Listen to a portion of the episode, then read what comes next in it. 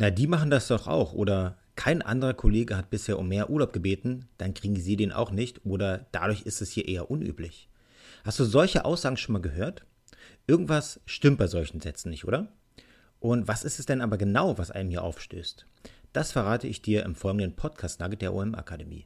Mein Name ist Tobias Weiland und ich zeige dir jetzt, wie moralpsychologische Tricks funktionieren. Los geht's!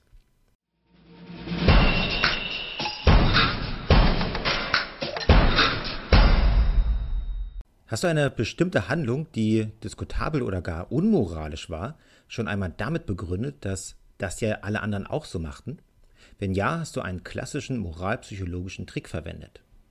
Allzu häufig vergleichen wir uns mit anderen Menschen.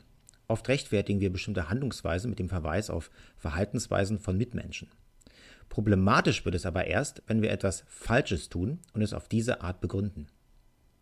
Im Arbeitsleben können solche Verfehlungen unterschiedlicher Art sein.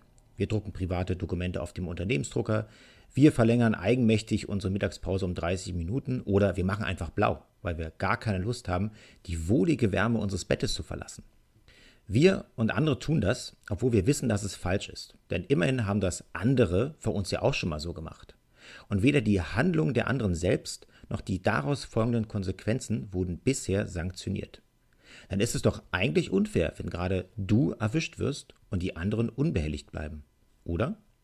Ob wir uns gegen das System auflehnen oder einen Ausgleich für uns beanspruchen, getreu dem Motto, wenn andere sich unerlaubterweise einen Vorteil verschaffen, will ich den auch haben.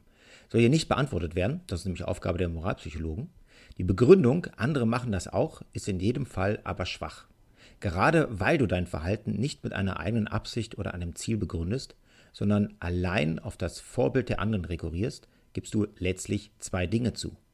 Erstens, du wusstest von Anfang an, dass deine Handlung fragwürdig, schädlich oder gar strafwürdig sein wird. Zweitens, du gestehst ein, dass du in dieser Situation nicht über ein eigenes moralisches Urteilsvermögen verfügt hast. Du also gar keine eigene begründete Meinung hattest. Damit räumst du in gewissem Sinne deine eigene Inkompetenz ein. Eine relevante Begründung für Handlung besteht gemäß klassischer Handlungstheorien aus einer Absicht und einem Wunsch. Die Absicht gibt Auskunft darüber, dass du einen bestimmten Wunsch erfüllen wolltest. Der Wunsch selbst gibt wiederum Auskunft darüber, dass du ein bestimmtes Ziel oder einen Zustand der Welt erreichen wolltest. Beispielsweise, ich wollte, dass es Kollege XY besser geht oder ich wollte, dass das Produkt möglichst schnell fertig wird. Denk einfach dran, bloß weil andere Mist bauen, musst du es denen nicht unbedingt gleich tun. Genauso sieht es aber auch aus, wenn solche moralpsychologischen Tricks in Gehaltsverhandlungen, One-to-Ones oder ähnlichen Gesprächen verwendet werden. Und das wären sie leider allzu häufig. Das zeigt nicht nur eben die genannten Punkte, also keine Meinung, keine eigene Meinung und eigene Inkompetenz, sich eine eigene Meinung zu bilden, sondern gegebenenfalls auch, dass deinem Gegenüber dein Anliegen gar nicht so wichtig ist. Zeige in diesem Fall einfach noch einmal die Punkte auf, die hierfür relevant sind.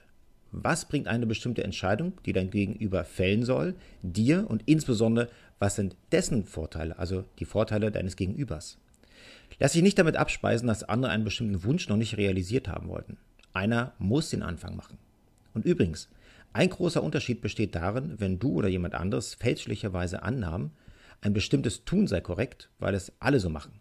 Hier liegt keine Absicht vor, etwas Falsches zu tun, sondern lediglich ein Irrtum. Die schlechte Absicht macht den Irrtum erst zum Fehlverhalten.